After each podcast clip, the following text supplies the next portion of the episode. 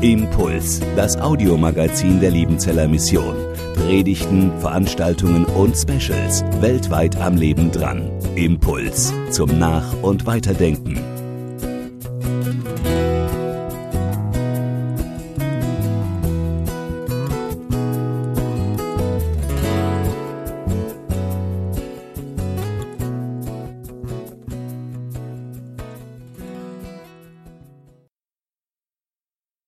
Einen schönen guten Morgen, liebes Bergvolk. Wir schreiben das Jahr 2011. Eine Situation, die mir bis heute noch im Kopf herumgeht. Mit einem Impact-Einsatz erreichen wir das papua-neuguinesische Buschdorf in Assirim, Westneubritannien. Nach ein paar Tagen Marsch, fixen fertig, haben wir es endlich geschafft. Wir werden freundlich äh, begrüßt, auch landestypisch. Ein kleiner Einblick, wie das zugeht.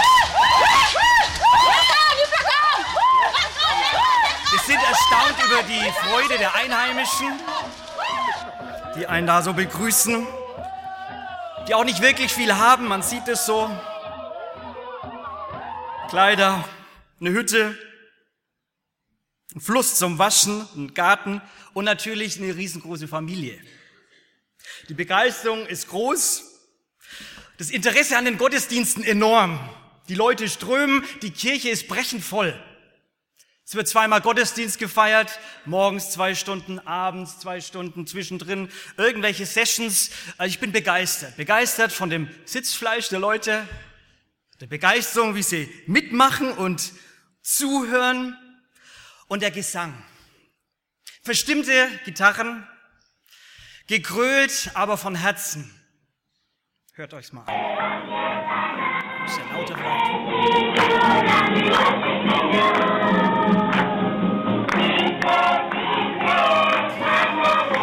Ja, über so viel Dynamik, da kann man sich nur freuen. Die Gastfreundschaft, die Großzügigkeit, die diese Menschen haben, auch eine Gebetsleidenschaft, enorm. Ein geistlicher Hunger. Wir schreiben das Jahr 2015. Diesmal mit Theologiestudierenden besuchen wir wieder das Assirim-Dorf. Und wieder, völlig am Ende, ausgepowert, aber wir haben es wieder geschafft nach mehreren Tagen. Wieder landestypische Begrüßung und so weiter und so fort. Aber es hat sich etwas verändert. Es sind weniger Menschen anzutreffen. Hm. Irgendwas scheint sich verändert zu haben. Sie sind auf einmal auffallend gut gekleidet übrigens. Die Buschhütten haben auf einmal Wellblechdächer. Aber der Kirchenbesuch ist äußerst überschaubar. Was war los? Offensichtlich stimmte in der Gemeinde was nicht. Ich bin echt besorgt. Es tut mir leid, mein Herz tut weh, wenn ich das so sehe. Und die ersten Gespräche mit dem einheimischen Pastor dort vor Ort lassen erkennen, dass sich ein geistlicher Virus in diese Gemeinde eingeschlichen hat und die Gemeinde lahmgelegt hat. Ich bin echt traurig. Welcher? Da müsst ihr bis zum Ende der Predigt warten. Spannungsbogen. Wir schreiben das erste Jahrhundert nach Christus. Der Jesusliebling, Johannes, er empfängt eine Offenbarung von Gott, von seinem Herrn auf der Insel Patmos. An sieben Gemeinden soll er klare Worte richten, korrigierende Worte, ermahnende Worte, Parakaleo-Worte, wegweisende Worte. Denn in einer Gemeinde oder in mehreren, aber in der einen, um die es heute geht, da kränkelt es ordentlich. So wie in Assirim. Auch da hat sich ein verheerender Virus eingeschlichen, die Gemeinde lahmgelegt. Bevor wir uns diese Diagnose der Gemeinde anschauen, das Krankheitsbild, die Maßnahmen, die Behandlung, die Reha, lade ich euch ein äh, auf eine imaginäre Wanderung ins phrygische Tal in Kleinasien. Wir haben eine kleine Drei-Städte-Tour vor uns. In der heutigen Türkei, Laodicea, Kolosse, Hierapolis. Wir starten in Hierapolis, unsere Tour. In dieser Stadt begegnen uns Tausende von Menschen, kranke Menschen. Die haben alle eine Richtung. Sie wollen zu den Mineralquellen. Da gibt's Becken. Und wir sehen dann Leute auf diesem Marsch, wie sie dieses Wasser trinken, ein Bad nehmen. Ja, man verspricht sich von diesem Wasser, besser gesagt von diesem Heilwasser, Heilung. Wir haben leider keine Zeit, um einen Schluck zu nehmen. Wir marschieren weiter. Kolosse. Die Gegend ist schön. Wir marschieren. Tolle Landschaft, große Weideflächen, viele Schafherden, also da geht was. Und Kolosse liegt am Fuße eines großen Berges, der Berg Katmos. Und wir halten die Augen auf und wir sehen ganz viele Bäche fließen. Kühles Wasser, das den Berg runterspritzt, vielleicht ähnlich wie hier.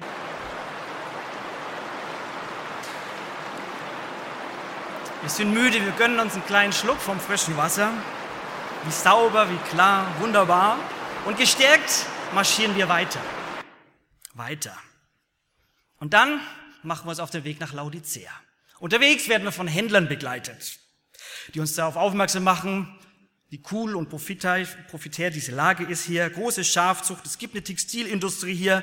Sie drehen uns ihre schwarzen Gewänder an zum Kauf. Toller Preis, du musst kaufen. Einer kommt und sagt, wir haben eine tolle medizinische Fakultät hier in Laodicea. Augensalbe, weltweit bekannt. Der berühmte Augenarzt Domesthenes Philaletes praktiziert an unserer Akademie. Ein anderer schwelgt gleich in der Vergangenheit und sagt, oh, 60 nach Christus, da war ein Erdbeben. Aber stell dir vor, selbst ist die Stadt. Ohne die Hilfe von Rom haben wir es wieder hingekriegt. Mit eigenen Mitteln. Und jetzt sind wir in Laodicea angekommen. Und die Leute sind wuselig, sind beschäftigt, haben viel zu tun. Aber wir machen uns auf den Weg zu Nympha, dem oder die, das weiß man nicht so genau, die christliche Gemeinde in seinem, ihrem Haus. Auf den Straßenrändern fallen uns noch Aquädukte auf, die das heiße Wasser fünf Kilometer weiter südlich tragen. Nach einer herzlichen Begrüßung da in diesem Haus nimmt der Älteste eine Schriftrolle und er verliest laut ein Sendschreiben von dem Apostel Johannes. Und an den Engel der Gemeinde in Laodicea schreibe, der, der treu ist, der vertrauenswürdige und zuverlässige Zeuge, der Ursprung von allem, was Gott geschaffen hat, der lässt der Gemeinde sagen, ich weiß, wie du lebst und was du tust. Ich weiß, dass du weder kalt noch warm bist. Wenn du doch das eine oder das andere wärst, aber weil du weder warm noch kalt bist, sondern lauwarm, werde ich dich aus meinem Munde ausspucken. Du sagst, ich bin reich und habe alles im Überfluss. Es fehlt mir an nichts. Und dabei merkst du nicht, in was für einem jämmerlichen und erbärmlichen Zustand du bist. Arm, blind und nackt.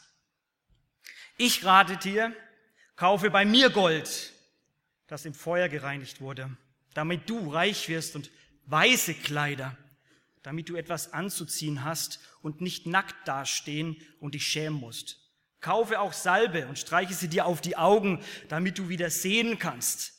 So mache ich es mit allen, die ich liebe. Ich decke auf, was bei ihnen verkehrt ist und weise sie zurecht. Darum mach Schluss mit deiner Gleichgültigkeit und kehre um. Merkst du nicht, dass ich vor der Tür stehe und anklopfe? Wer meine Stimme hört und mir öffnet, zu dem werde ich hineingehen.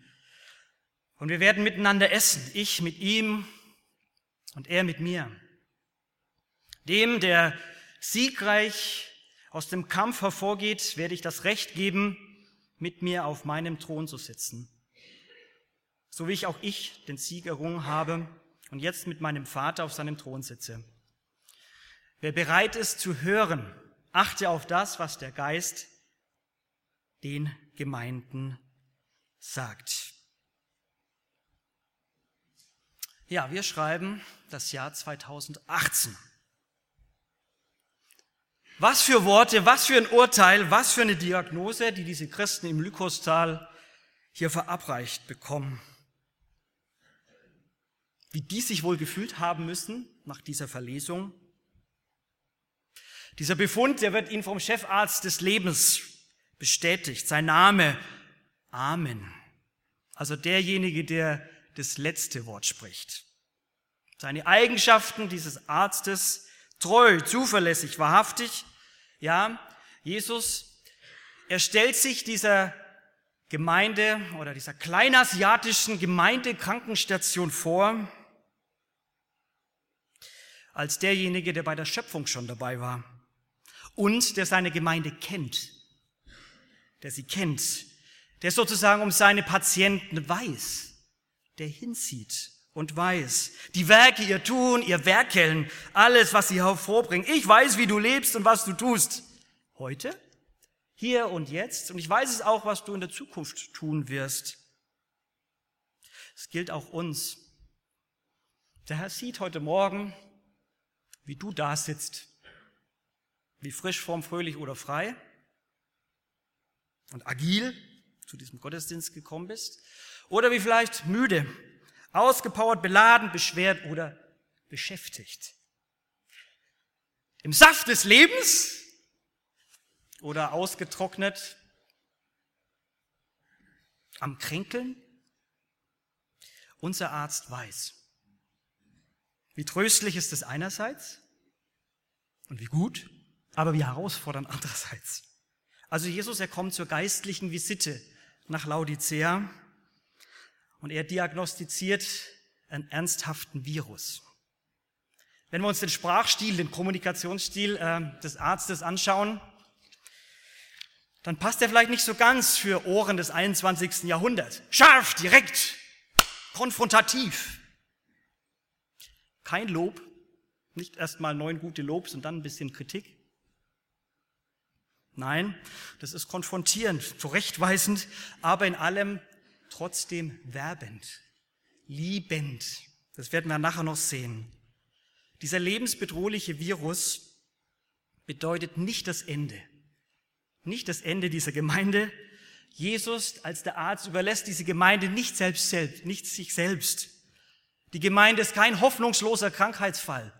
Das gibt's bei Jesus nicht. Jesus wäre nicht Jesus. Jesus wäre nicht Alpha und Omega. Die Schlüsselperson. Wenn er nicht das Heilmittel bereitstellen könnte oder besser gesagt, das Heilmittel durch sein Leben, Sterben und Auferstehen erwirkt hätte für uns, für mich und für dich. Schauen wir uns also jetzt dieses Krankheitsbild ein bisschen genäher, äh, genauer an. Dazu ein Patient. Sagen Sie mir die Wahrheit, Herr Doktor. Ist meine Krankheit sehr schlimm? Darauf der Arzt, schlimm? Naja, sagen wir mal, wenn ich sie heile, werde ich weltberühmt. Ja, in Laodicea, es war ein Sparwitz, Entschuldigung. In Laodicea ist die Lage schlimm, aber sie ist nicht hoffnungslos. Um was geht's? Es geht um einen geistlichen HIV-Virus. Die Diagnose im Text, ich weiß, dass du weder kalt noch heiß bist, sondern irgendwas dazwischen, lauwarm. Was meint jetzt kalt und heiß oder das Krankheitssymptom lauwarm? An sich haben kalt und heiß beides etwas Gutes und Richtiges. Nicht nur zu meinen, nur das, man muss heiß sein, leidenschaftlich für den Herrn und kalt. Nein, beides hat was Gutes und Richtiges. Man kann diese Redewendungen auch gegen mich, für mich deuten. Der würde sich dann bei den Christen damals in Laodicea so auswirken, dass sie nicht mehr eindeutig klar auf der Seite Jesu standen, sich nicht mehr eindeutig und klar positioniert haben, nicht mehr eindeutig und klar sich für die Sache Jesu eingetrennt haben, ein oder eingestanden sind. Offenbar vermisst der Auferstandene, der Arzt, ein brennendes Herz mit brennender missionarischer Liebe als ein Kennzeichen von einem Brennen im Geist nach Römer 12. Wahrscheinlich sind diese Christen nur noch mit sich selbst beschäftigt, mit ihrer eigenen Agenda, mit dem Wirken und Treiben.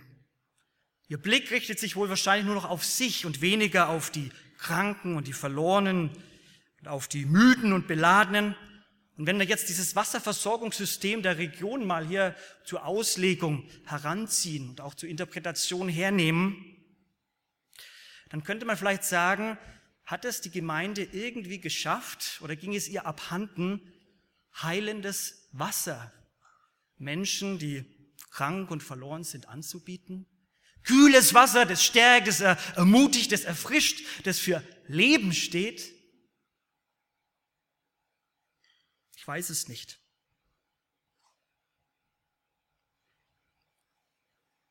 Ist von dieser Gemeinde kein Lebenswasser mehr ausgegangen? Oder von den Gläubigen keine Ströme lebendigen Wassers, so wie das mal Jesus verheißen hat? Also Laodicea ist krank, infiziert, lauwarm. Da hat sich Glauben und Leben wohl miteinander vermischt, so eine komischen Brühe, mittelmäßig, halbherzig, gleichgültig. Da ist alles gleichgültig, unentschlossen. Ein Mix, der zum Ausspucken ist. Unbrauchbar ist so ein Wasser, unwirksam, wenn es lau ist, ineffektiv. Könnte eine Gemeinde geworden sein, wo alles gleichgültig ist, sowohl als auch. Deswegen haben wir es also hier mit einem Halbherzigkeits- und Ineffektivitätsvirus zu tun bei dieser Gemeinde. Und HIV-infizierte Gemeinden, bei denen wird die Kirche immer zum Selbstzweck zum frommen Kuschelclub vielleicht, zur Interessensgemeinschaft. Ihre Glieder sind nur noch halbherzig dabei, total abgekühlt bei der Sache. HIV-kranke Gemeinden nehmen ihren Ruf, ihre Bestimmung als Kirche nicht mehr ernst, und zwar Kirche nach Dietrich Bonhoeffer für andere zu sein. Wodurch haben sie sich jetzt diesen Virus eingefangen, diese Geschwister? Der Text sagt es nicht unbedingt und zwingend. Interessanterweise oder erstaunlicherweise ist hier nichts von einer geistlichen Hurerei die Rede in Laodicea oder Unzucht, wo sie sich vielleicht diesen Virus hätten einfangen können. Nirgendwo ist auch bei Laodicea der, der Druck von außen. Keine Verfolgung. Da ist nichts die Rede davon. Also es scheint dieser Gemeinde, der geht's gut. Verfolgungsfrei. Auch keine Heresien, heresiefrei. Es scheint so, als hätte es diese Gemeinde leicht gehabt. Und materiellen Mangel haben sie wohl auch nicht gehabt. Keine geistliche Not. Sie leben also im geistlichen Überfluss. Und das Krasse ist, das Paradoxe ist ihre Selbstdiagnose. Du sagst, ich bin reich und zu Reichtum gekommen. Also hier klaffen Selbstdiagnose und Fremddiagnose galaxieweit auseinander. Übrigens, wie so oft im Leben bei Selbst- und Fremdeinschätzungen. Da klafft was. Schon in Hosea lesen wir von Menschen, die von sich sagen, ich bin reich, ich habe genug, dass es ein Ausdruck dafür ist, dass Menschen stolz sind, dass sie nicht mehr auf die Hilfe Gottes angewiesen sind. Getreu dem Selbstmotto, selber groß, selbstständig, selber machen, selbstsicher, selbstzufrieden. Solche Menschen tauchen auch im Neuen Testament auf. In den Evangelien lesen wir davon auch bei Paulus. Die Selbstgefälligkeit und Selbstzufriedenheit lässt die Gemeinde in einer Selbsttäuschung leben. Hm. Und das Gutachten des Arztes im Arztbericht heißt jämmerlich, elend, arm, nackt, bloß. Da muss man noch die Anspielungen mal wahrnehmen. Also den fehlt es am geistlichen Durchblick an Kleidern des Heils, an den geistlichen Schätzen, die es letztlich nur bei Jesus gibt, die man sich nicht selber erarbeiten kann und erwirken kann. Obwohl sie äußerlich alles hatten, gutes Bankwesen, stinkereich waren die Laodicea damals. Augensalbe, das hatte ich erwähnt, eine eigene Textilindustrie. Wo haben sie sich, wie kommt jetzt schließlich, wie kommt es zu diesem geistlichen HIV, zu dieser geistlichen HIV-Übertragung? Ich nenne einfach mal diese Stichwörter Verfolgungsfreiheit, Pavieren aus der Heresiefreiheit, Wohlstand, Ansehen, Selbstgefälligkeit, Selbstzufriedenheit. Das könnte so ein Mix sein, woher diese geistliche Halbherzigkeit und Ineffektivität herkommt. Ja, wir schreiben das Jahr 2018. Gottesdienst zum Bußenbettag. Das ist ein schwerer Text. Ich wage ein paar vorsichtige Übertragungsversuche für uns. Ein paar persönliche Fragen, die gibt's dann hinterher auch auf dem Zettelchen und morgen, ihr lieben Studis, in euren, eurem WG-Frühstück könnt ihr nochmal über diese Fragen nachdenken. Was hat dieser Text mit mir und uns heute zu tun, dieser HIV-Virus? Vielleicht die persönliche Frage, wie sieht mich Jesus? Jesus als Arzt, wie schaut er denn auf mich heute Morgen? Wie würde sein Gutachten ausfallen? Nicht immer gleich defizitär denken, ne? Vielleicht ist es gut, agil, stabil. Dann freu dich und dank dem Herrn heute. Oder er, würde er dir heute ein geistliches Krankheitssymptom bescheinigen? Wenn ja, welches? Vielleicht auch die, die Gleichgültigkeit, eine gewisse Unentschlossenheit, eine Lauheit, Selbstgefälligkeit. Wie vollherzig und effektiv bin ich bei der Sache? Hat Albrecht Oebke recht, wenn er mal schreibt, charakterlose Halbheit ist schlimmer und schwerer zu beheben als völlige Christusferne oder offene Christusgegnerschaft. Charakterlose Halbheit. Welche Rolle spielt für uns, für mich, das Weitergeben des erfrischenden, heilsamen Wassers, Lebenswassers von Jesus? Oder vielleicht verzettel ich mich mit so vielen verschiedenen Dingen, dass das gar nicht mehr vorkommt. Sind wir wie Maria darauf konzentriert, das eine zu tun, was Not ist? Also wie sehe ich mich heute Morgen im Lichte Gottes? Angenommen, heil, ganz, vollwertig? Es kann auch sein, dass so ein Text unberechtigterweise ein schlechtes Gewissen auslöst. Da muss man sich auch mal prüfen. Das will er nicht tun. Und trotzdem, diese ehrliche Frage, wo stehe ich in der Gefahr, dass ich mich auf meinen Sicherheiten ausruhe? Meine materiellen Sicherheiten, meine sozialen Sicherheiten, Menschen, die ich habe, auf die ich baue, auf die ich setze, mein Mann, meine Frau, mein Baby. Oder auf meinen Erfahrungsschatz, meine Talente, meine Gaben, meine Fähigkeiten, meine Kompetenzen. Kriegen wir schon irgendwie hin. Das kriegen wir doch schon irgendwie gebacken. Worauf bin ich stolz? Klammerbemerkung, ich habe das mal erlebt, ihr lieben Studis. Ich konnte ein Jahr lang hier studieren, ohne dass ich Gott gebraucht hätte. Und die Zäsuren waren sehr, sehr gut. Man kann Dinge auch tun, ohne irgendwo mit dem rechten Herzen. Dann wird es technisch, dann kann man Dinge abarbeiten. War für mich damals auch schockierend, das wahrzunehmen. Das kriege ich schon hin. Ich denke ich nur ein bisschen an. Ein Intellekt der Akt ist doch das nur. Gefährlich. Und dann heute Morgen und dieser Text, der fordert uns heraus, welcher Zusammenhang besteht zwischen materiellem Überfluss und geistlichem Abstieg. Gibt es da einen? Man muss sich nur mal angucken, unsere europäische Gemeindelandschaft. Da geht ja nicht mehr an, sonderlich viel Strahlkraft aus. Hat es vielleicht ein bisschen was mit unserem materiellen Wohlstand zu tun? Ich spiele mich heute nicht als Richter auf, ja? Aber vielleicht denken wir darüber nach. Welche Rolle spielt der schnöde Mammon, das Geld? Mein Besitz, mein Haus, mein Garten, mein Auto, mein Smartphone, meine netten Klamotten, meine Familie. Wie viel ist gut, wie viel ist förderlich? Wie viel ist hinderlich und gefährlich? Wie frei bin ich wirklich in meinem Denken, Handeln, Agieren? Wie material und Geld gesteuert bin ich? Also eine ganze Reihe von Fragen. Setzt euch bitte damit auseinander. Mir geht es auch heute darum, also nicht darum, Geld und Materialismus irgendwie zu verteufeln.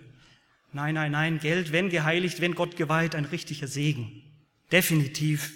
Aber sie können eine ganze Reihe von ungesunden Risiken und Nebenwirkungen haben. Deshalb sollten wir unseren Arzt Jesus Christus dazu immer wieder befragen. Vielleicht ein paar Präventivmaßnahmen gegen diese Materialismusfalle. Geben macht nicht nur froh, sondern auch frei. Ab und zu hilft es mal, Dinge loszugeben, abzugeben, auszugeben, damit man wieder merkt, hängt mein Herz da noch dran oder nicht. Weniger ist mehr. Wer, zu, wer, wer zu viel will, verzettelt sich gerne und verschiebt Prioritäten. Schmiere Jesus keine Sandwiches, die er dir nicht, die er nicht bestellt hat. Enthaltsamkeit tut gut.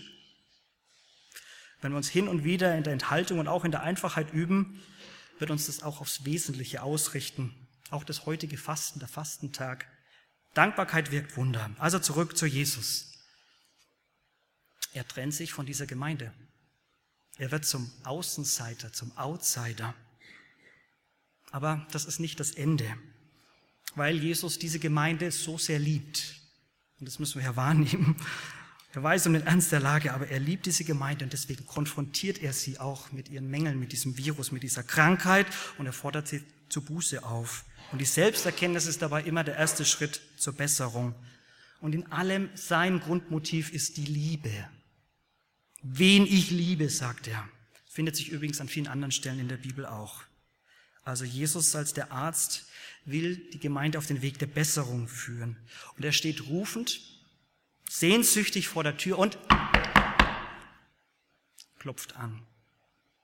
Und damit wird nach Gerhard Meyer das Laodicea-Schreiben zu einer Liebeserklärung an die Gemeinde. Ein Liebesbrief. Was für eine Liebessprache ist das denn? Zärtlichkeit, Zweisamkeit? Nee, das ist pädagogische Anklage, liebevolle Zurechtweisung, einladender Bußruf als eine Sprache der Liebe.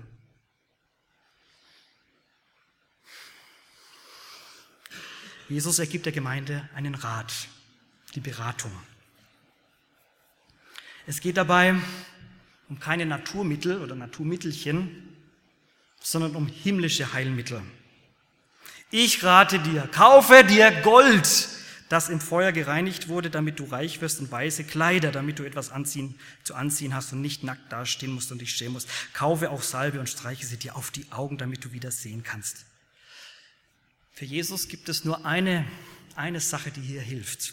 Eine Hilfe. Gegen diesen HIV-Virus ist kein Kraut gewachsen. Kein Hausmutterrezept hilft da, auch kein Placebo, Selbstheilungskräfte. Kein Menschenmittel. Forget it. Was Laodicea braucht, das gibt es nur bei Jesus. Exklusiv, nur bei ihm. Das ist himmlisch und nicht von dieser Welt. Mit keinem Geld und mit keiner menschlichen Leistung dieser Welt zu bezahlen. Auch wenn hier von einem Kaufakt die Rede ist. Aber wie kann eine Gemeinde, die arm, nackt, blind und bloß ist, was einkaufen? Es geht hier vielmehr um ein Empfangen und um ein Beschenktwerden. Im Glauben von der Himmelsapotheke die Heilsgüter zu empfangen, die Heilsschätze. Und ja, Johannes spricht hier von Gold und weißen Kleidern und sogar Augensalbe. Im Gold ist letztlich alles zusammengefasst, was ein Schatz im Himmel ergibt. Im Hinblick auf den Petrusbrief wird das Gold auf den wahren, echten Glauben bezogen, der viel köstlicher erfunden wird als das vergängliche Gold, das durch das Feuer bewährt wird. Durch den Glauben haben wir Anteil an der Gottesfülle, an der Gottesherrlichkeit. Ja, Gott wurde arm für uns, damit wir durch seine Armut reich werden. Dein Glaube ist Gold wert. Gold wert. Himmelsschätze brauchen wir, weiße Kleider. Die weißen Kleider stehen für den offiziellen Dresscode im Himmel. Die symbolisieren Reinheit, Sieg, Verbundenheit mit Jesus. Was also wirklich zählt, sind diese Heilskleider. Kleide dich nur damit, oder besser gesagt, lass dich, lass sie dir anlegen. Augensalbe für geistliche Blindheit. Sie steht letztlich für den Heiligen Geist, denn der Heilige Geist ist der, der uns die Augen öffnet. Jesus als der beste Arzt will die Laodicea nicht in der Finsternis lassen, sondern will sie ins Licht führen, damit du siehst, damit du siehst. Das ist der Zielpunkt seines Anliegens. Und wir tun gut daran, diese Ratschläge wahrzunehmen, sie wieder zu hören, neu zu hören, sich daran zu freuen, darauf zu bauen, sie immer wieder zu empfangen. Denn Heil kommt vom Heiland, Rettung vom Retter, Hilfe vom Herrn, der Himmel und Erde gemacht hat. Das gilt. Und Jesus gibt nicht nur einen Rat, sondern er benennt auch letztens eine Reha-Maßnahme. Die Reha-Maßnahme, die heilende Wirkung der Buße. Also Jesus ruft diese Gemeinde zur Umkehr, weil Laodicea, aber auch wir als Gemeinde Jesu weltweit zu allen Zeiten Buße brauchen. In den gesamten Sendschreiben ist mir das wieder aufgefallen, wie oft dieses Stichwort Buße auftaucht. Bei Christen.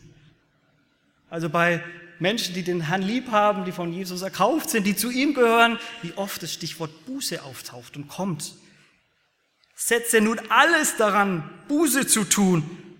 Oder anders übersetzt, mach ernst. Mach ernst jetzt, kehr um. Mach nicht mit deiner Halbherzigkeit weiter, sondern denke um, lass dich in deinem Sinnen verändern. Nicht Schluss mit lustig, sondern Schluss mit Gleichgültigkeit. Sei eifrig. Und jetzt womit? Mit welcher Reha-Maßnahme? Der Weg der Heilung und des Heils heißt, von allem anderen sich abwenden und sich ganz zu Jesus hinwenden. Wie cool ist das dann? Auch heute Morgen sich ganz bewusst Jesus zuwenden.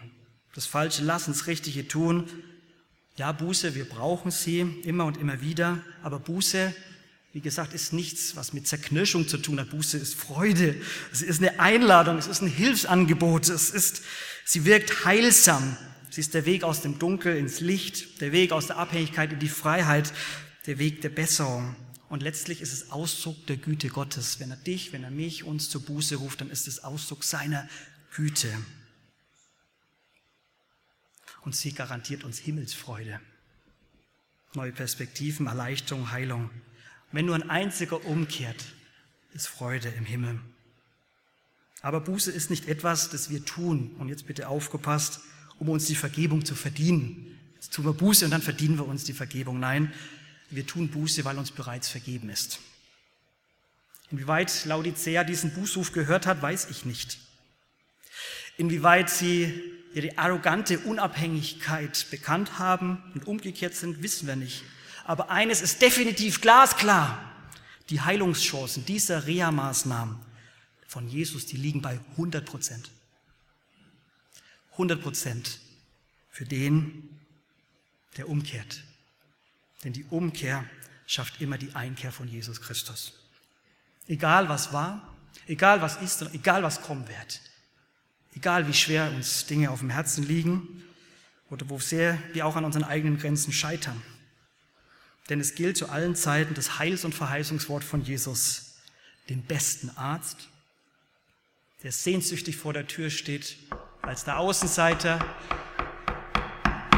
und klopft. Der nicht die Tür einrennt und eintritt und mal auf den Tisch haut, sondern der einladend davor steht, sieh, ich stehe vor der Tür und klopfe an. Wenn jemand, ich, du, seine Stimme hören wird und die Tür auftun, zu dem werde ich hineingehen und das Abendmahl mit ihm halten und er mit mir. Darauf ist Verlass. Das ist gewaltig. Das ist die frohe Botschaft auch in diesem Text. Und das hat übrigens auch die Gemeinde in Assirim in Westnordbritannien erlebt. Jetzt lasse ich euch wissen, was diese Gemeinde lahmgelegt hat. Wir schreiben nochmals das Jahr 2015. Wir sind wieder in Assirim. Nach ein paar Tagen im Dorf bekommen wir mit, dass sich eine Goldminenfabrik in der Region niedergelassen hat. Hm. Viele dieser Einwohner im Dorf gehen zum ersten Mal in ihrem Leben einer bezahlten Arbeit nach. Daher erklärt sich auch der Wohlstand in diesem Dörfchen. Gute Kleider, Wellblechdächer und so weiter. Mir geht auf einmal ein geistliches Licht auf, weil ich den Zusammenhang zu sehen vermag.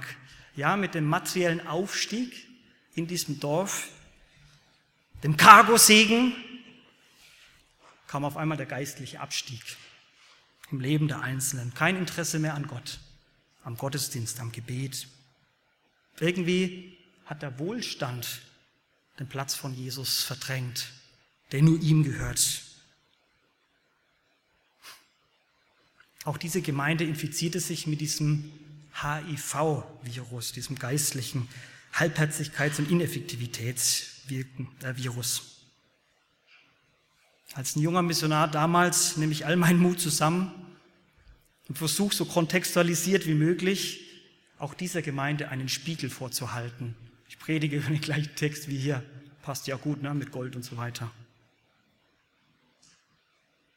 Es ist wie wenn man den Finger in die Wunde steckt. Die Einheimischen scheinen und wirken blind. Aber es verwundert mich, ich bin bis heute tief berührt davon, wie die Liebessprache Gottes, wie die sich durchsetzt, wie er sich Gehör verschafft, wie sie bei den Menschen ankommt. Gottes Wort trifft sie mitten ins Herz. Da fließen Tränen, da kommt es zur Aussprache. Sie öffnen eine Tür der Buße, so wie es mal im Midrash schon heißt. Sie öffnen eine Tür der Buße. Eine Reihe von Seelsorgegesprächen finden statt. Sie öffnen ihre Herzen wie der ganze Mann von Golgatha. Ja, Jesus, der längere Zeit vor der Gemeindetür gestanden hat, vor der Herzenstür der Einzelnen, dem wird jetzt wieder aufgemacht. Sie haben die sanfte, leise Stimme gehört. Und es passiert das, was in diesem Heilswort zum Ausdruck kommt. Jesus kommt wieder rein, er räumt auf, er reinigt, er heilt, es gibt Gemeinschaft. Gemeinschaft mit ihm. Das will Jesus. Heute, morgen, in alle Ewigkeit trösten, stärken, sättigen, heilen. Innigste Gemeinschaft, geistliche Gesundheit. Das will er ermöglichen und schenken. Wir ermutigen die Christen von damals, vollherzig und ungeteilt an Jesus dran zu bleiben und wir ziehen fröhlich unsere Straße Richtung Missionsstation. Wir wissen nicht, wie es ihnen heute geht. Ob sie heil sind und heil geblieben sind, egal. Wir beten für sie. Ein letztes Mal. Wir schreiben das Jahr 2018. Wer bereit zu hören ist, achte auf das, was der Geist den Gemeinden sagt. Wer Ohren hat zu hören, der höre, was der Geist dir heute zu sagen hat. Amen.